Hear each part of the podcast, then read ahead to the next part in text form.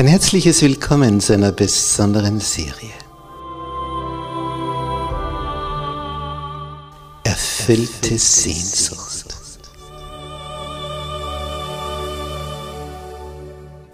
Die Welt der Bibel.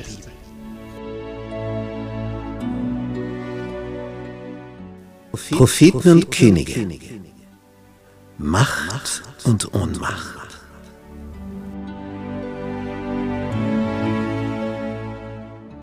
Propheten? Ja, was ist das? Was ist ein Prophet? Wie wird der berufen? In, in welcher Art und Weise? Man hört von Visionen, was ging da vor sich? Wie hat Gott sie gebraucht? Was haben die verkündet? Wurde das wegweisend? Hat das zu Weichenstellungen von Völkern geführt? Was ist dahinter alles verborgen? Geistliches und Politisches, Propheten und Könige. Was hat sich da alles abgespielt, vom König Salomo bis zum Untergang des Nordreiches Israel und des Südreiches Juda? Da tauchen wir ein in diese Welt und lernen von ihnen.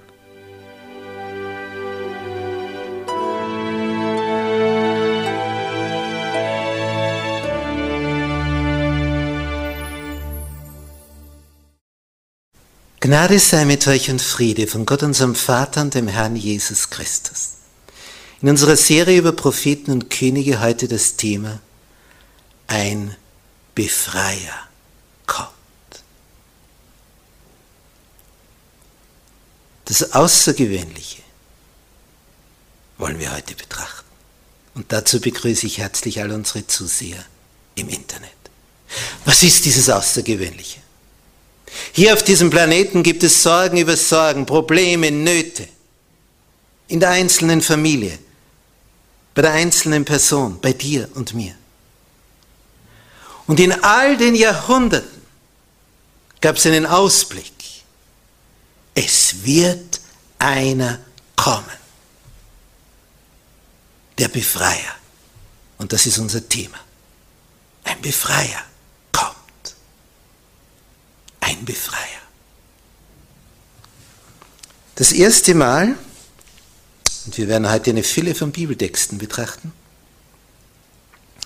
das erste Mal wird hier dieser Befreier erwähnt, unmittelbar nach dem Sündenfall, in 1. Mose 3, Vers 15. Das ist die erste Andeutung von einer Hoffnung. Ich will Feindschaft setzen, sagt Gott, zwischen dir und dem Weibe. Zwischen deinem Nachkommen und ihrem Nachkommen. Da wird also schon klar, Licht und Dunkel. Satan, Jesus, dieser Kampf zwischen Licht und Finsternis. Und der Nachkomme soll dir den Kopf zertreten und du wirst ihn in die Ferse stechen. Das ist dann am Kreuz passiert. Satan hat in die Ferse gestochen. Jesus starb. Aber damit wurde Satan der Kopf zertreten. Das war die erste Ankündigung. Satan war es also gelungen, den Menschen vom Pfad des Gehorsams gegenüber Gott wegzubringen, dort im Paradies, indem er zuerst mit Eva hier das Ganze durchzieht und sie verführt und ihr klar macht, als sie sagt, na, wir dürfen davon nicht essen. Ich, weiß doch warum. Du würdest steigen, aber das will der nicht, der dich geschaffen hat. Der möchte, dass du dumm bleibst. Aber wenn du das isst, tja, da werden dir die Augen aufgehen. Dann bist du wie Gott. Naja, das. Wer lässt sich das hingehen? Also essen wir mal. Und dann gehen dir die Augen auf. Und dann merkst du, oh, ich habe mich weit von Gott entfernt. Das geht dir dann auf ich sinke, nicht ich steige. Wie bezeichnet Jesus Satan, der dort durch die Schlange gesprochen hat? Der Vater der Lüge. Er sagt mit schmeichelhaften Worten Dinge, um dich in den Abgrund zu locken. Denn wenn er sagt, komm mit, da stürzt du hinunter, ja, wer geht mit? Er sagt, komm her, komm mit, da steigst du hinauf, da steigst du höher. Ja, dann gehst du mit und stürzt in die Tiefe. Er baut also Fallen auf, er ködert, er lockt, damit du in der Fallgrube landest.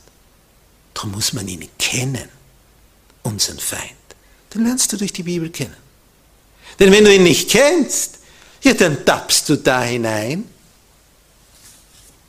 wie ein kleines Mädchen, das durch Süßigkeiten von einem Sittenstrolch verführt wird, der sie in ein Kellerloch, ein Kellerloch hineinlockt. Nun, Satan ist einer, der also das Ziel hat, uns durch und durch in die Tiefe hinabzuziehen. Aber es gab immer Menschen, denen das aufging, wer der Feind ist. Und es gab immer Menschen, die den Durchblick hatten. Und die ganze Bibel hindurch haben wir Texte, die uns einen Einblick geben in das, was hier Gott geplant hat, dass dieser Erlöser, dieser Befreier kommen soll. Zu Abraham, als der berufen wird, 1. Mose 12, Vers 3, sagt der Herr, in dir sollen gesegnet werden alle Geschlechter auf Erden. Wie das? Nun, dadurch, dass aus Abraham das Volk Gottes herauswuchs, dadurch, aus dieser Linie wurde der Erlöser geboren.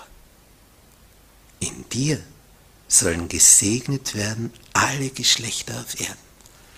Und als dann Jesus auf Erden ist, sagt er in Johannes 8, Vers 56, den Juden seiner Zeit, Abraham, euer Vater, der ward froh, dass er meinen Tag sehen sollte. Und er sah ihn und freute sich. Das heißt, Abraham hat schon vorausgesehen, wie das sein wird, wenn der Messias kommt. Er sah schon in Bildern, Fernsehen war das. Er sah schon in die Ferne. Er sah, wie Jesus kommt. Er hat ihn gesehen. Der Messias kommt.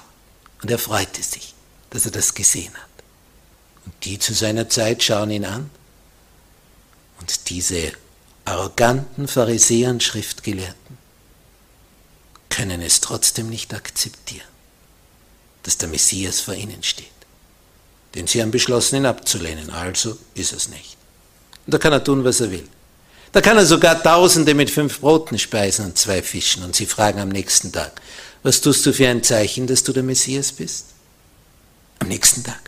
Nachdem er das gemacht hat, sagen sie, was tust du für ein Zeichen? Sie wollen nicht. Und wenn einer nicht will, was willst du mit ihm tun? Und dann sagen sie zu Jesus, ja, einmal hast du da jetzt Brot vermehrt. Unsere Väter haben 40 Jahre Manna gehabt. Das viermal vor. So wird der Mensch. Dann kam die Voraussage, Abraham hat ja in der Folge dann durch seinen Enkel Jakob zwölf Söhne in der nächsten Generation. Und einer davon, und Jakob hat, bevor er starb, ja über jeden seiner Söhne einen Spruch für die Zukunft gesagt. Und über Judah sagt er, du bist's, Judah, du bist's. Dich werden deine Brüder preisen. Deine Hand wird deinen Feinden auf dem Nacken sein.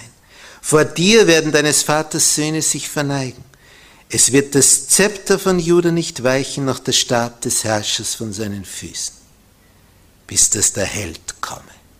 Und ihm werden die Völker anhangen. 1. Mose 49, die Verse 8 bis 10. Aus dem Stamm Juda. Daraus kam der Messias.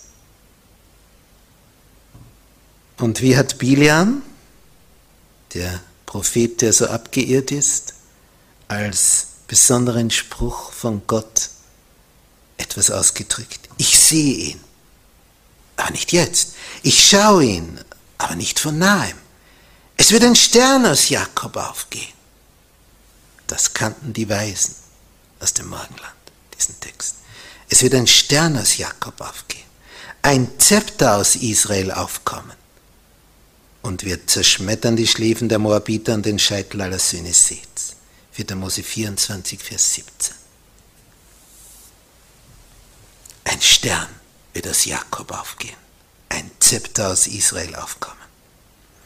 Und wie hat Mose gesagt? In 5. Mose 18, Vers 15. Einen Propheten wie mich wird dir der Herr, dein Gott, erwecken aus dir und aus deinen Brüdern. Dem sollt ihr gehorchen. Und Vers 18. Ich will ihnen einen Propheten, wie du bist, erwecken aus ihren Brüdern und meine Worte in seinen Mund geben. Der soll zu ihnen reden alles, was ich ihm gebieten werde. Voraussagen über Voraussagen.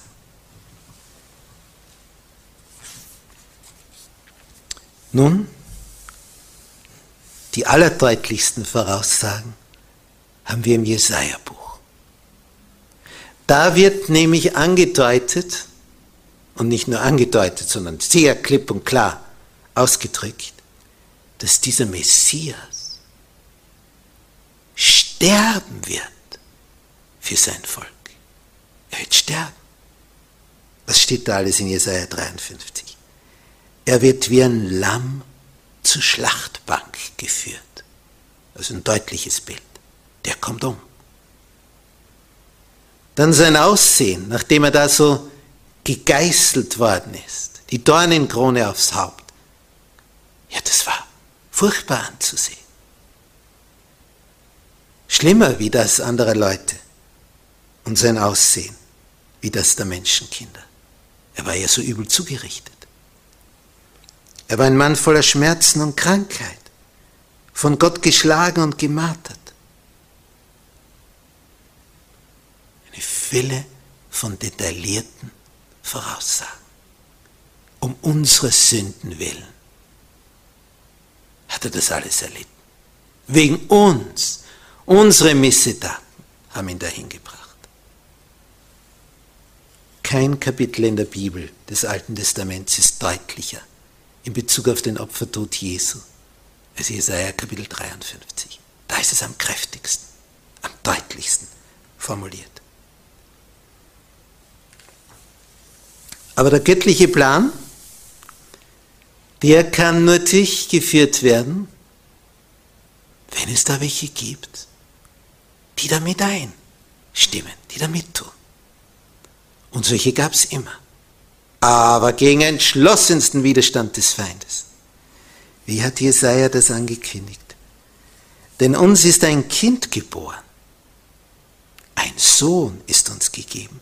Und die Herrschaft ruht auf seiner Schulter und er heißt Wunderrat, Gottheld, Ewigvater, Friedefürst, auf dass seine Herrschaft groß werde und des Friedens kein Ende auf dem Thron Davids und in seinem Königreich, dass es Stärke und Stütze, wodurch? Durch Recht und Gerechtigkeit, von nun an bis in Ewigkeit. Solches wird tun der Eifer des Herrn Zebaut. Ha, was für Texte. Von nun an bis in Ewigkeit. Friede, Friede. Zukunftsmusik. Und dann wird über Jesus gesagt, es ist zu wenig, dass du mein Knecht bist, die Stämme Jakobs aufzurichten und die zerstreuten Israels wiederzubringen, sondern ich habe dich auch zum Licht der Heiden gemacht dass du seist mein Heil bis an die Enden der Erde. Alles. Vom ganzen Planeten. Nicht nur die Israeliten. Die waren bevorzugt. Wie heißt es in Jesaja 53? Fürwahr, er trug unsere Krankheit, er lud auf sich unsere Schmerzen. Wir aber hielten ihn für den, der geplagt und von Gott geschlagen und gemartert wäre. Aber er ist um unserer Missetat willen verwunden, um unsere Sünde willen zerschlagen. Die Strafe liegt auf ihm, auf dass wir Frieden hätten. Und durch seine Wunden sind wir geheilt. Wir gingen alle in die Irre wie Schafe, ein jedes auf seinen Weg. Aber der Herr warf unser aller Sünde auf ihn. Als er gemartert ward, litt er doch willig. Und er tat seinen Mund nicht auf, wie ein Lamm, das zur Schlachtbank geführt wird, wie ein Schaf, das verstummt vor seinem Scherer, so tat er seinen Mund nicht auf. Er ist aus Angst zum Gericht hinweggenommen. Wer kann sein Geschick ermessen? Denn er ist aus dem Lande der Lebendigen weggerissen, da er für die Missetat meines Volks geplagt war. Und man gab ihm sein Grab bei Reichen. Und als er gestorben war, Jesus sollte als Stellvertreter und Bürger für den sündigen Menschen unter dem göttlichen Gericht leiden. Was hat er alles getan? Und was ist in Kapitel 53 von Jesaja hier detailliert beschrieben? Und im Psalm 22, der so beginnt, mein Gott, mein Gott, warum hast du mich verlassen?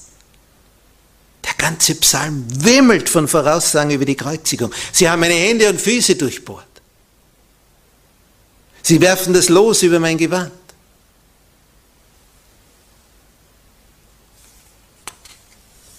So vieles, was über ihn gesagt worden ist.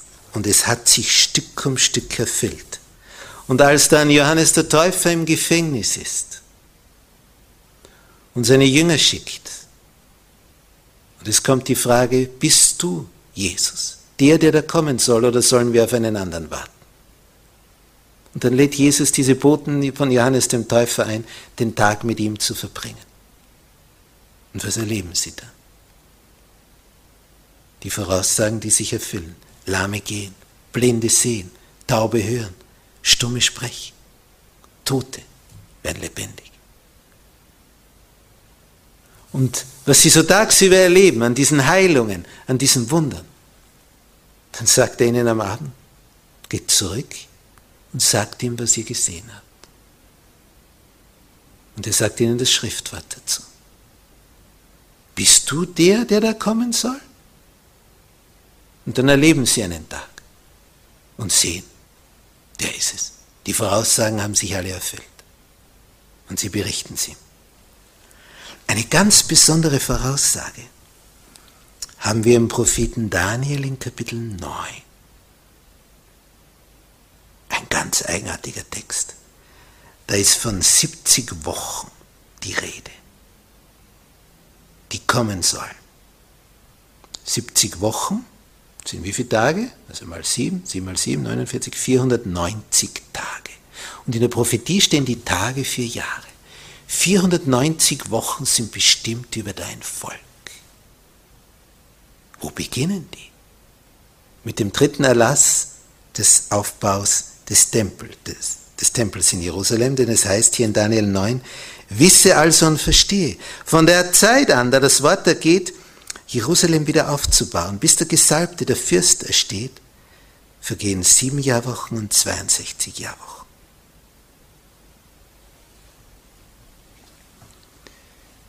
...483 Jahre.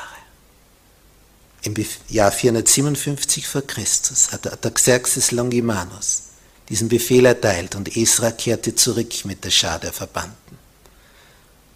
Und ein paar Jahre später war es sein Mundschenk, Nehemia, der dorthin kehrte und die Mauern wieder aufbaute. Von der Zeit an, da das Wort ergeht, Jerusalem wieder aufzubauen. Und wenn man diese Jahre rechnet, kommt man in das Jahr 27 nach Christus. das heißt, wenn das erreicht wird, wird ein Frevel am Ende gemacht, die Sünden weggenommen, die Missetat gesünd, ewige Gerechtigkeit herbeigeführt, Gesicht und Weissagung erfüllt und der Allerheiligste gesalbt. Es war das Kommen des Messias, das hier angekündigt war. Und im Jahre 27 nach Christus, 483 Jahre später, wird Jesus getauft. Dann beginnt sein Wirken. Es fehlen uns noch sieben Jahre. Die Hälfte davon wirkt Jesus als Vollzeitprediger. Dreieinhalb Jahre. Und im Jahre 31 nach Christus, im Frühjahr, beim Passafest, wird er gekreuzigt. Jetzt bleiben noch dreieinhalb Jahre. Dreieinhalb Jahre, die noch für das Volk Israel sind. Wo sie noch die Zeit hatten, sich umzuwenden. Und Tausende kamen jetzt dazu. Aber die Führungsschicht blieb hartnäckig. Und als Stephanus vom Hohen Rat erklärt hat, worum es geht, haben sie den auch noch getötet. 34 nach Christus. Dann waren die 490 Jahre abgelaufen. Dann war es aus. Dann war es vorbei. Dann war es vorüber. Und dann ging das Ganze über an alle die aus allen Völkern, die Jesus lieben und ihm nachfolgen. Über Jahrhunderte war es angekündigt, der Befreier kommt. Sein Opfer war angekündigt. Johannes der Täufer hat gesagt, Johannes 1, Vers 29, siehe, als Jesus kam zum Jordan, das ist Gottes Lamm, das der Welt Sünde hinwegträgt. Er ist unser Erlöser. Und wenn er kommt, dann wird er dich holen in seine Herrlichkeit, wenn du jetzt hier und heute mit ihm ein Bündnis schließt, eine tiefe Liebesbeziehung eingehst, ihm vertraust, ihm folgst, dann wirst du dabei sein, wenn er kommt. Willst du das? Dann handle danach. Amen. Unser Vater im Himmel, jahrhundertelang hast du durch deine Propheten angekündigt, dass er kommen wird. Aber unser Erzfeind, er hat alles unternommen, dass dann, als du da warst, o oh Herr Jesus, die Führungsschicht dich verworfen hat. In ihrer Arroganz und Hochnäsigkeit und Besserwisserei und ihrem Machtstreben. Sie wollten nicht weichen. Du hättest dich ihnen anpassen sollen. Das war ihr Plan. Nicht, dass sie dir folgen. Sie fühlten sich als die Chefs und wollten nicht weichen. So sehr hat Satan sie verblendet. O bewahre uns davor, dass wir nicht in solch eine Richtung gehen. Dich wollen wir lieben, dich wollen wir ehren, dir wollen wir folgen, du unser Herr und Meister. Amen.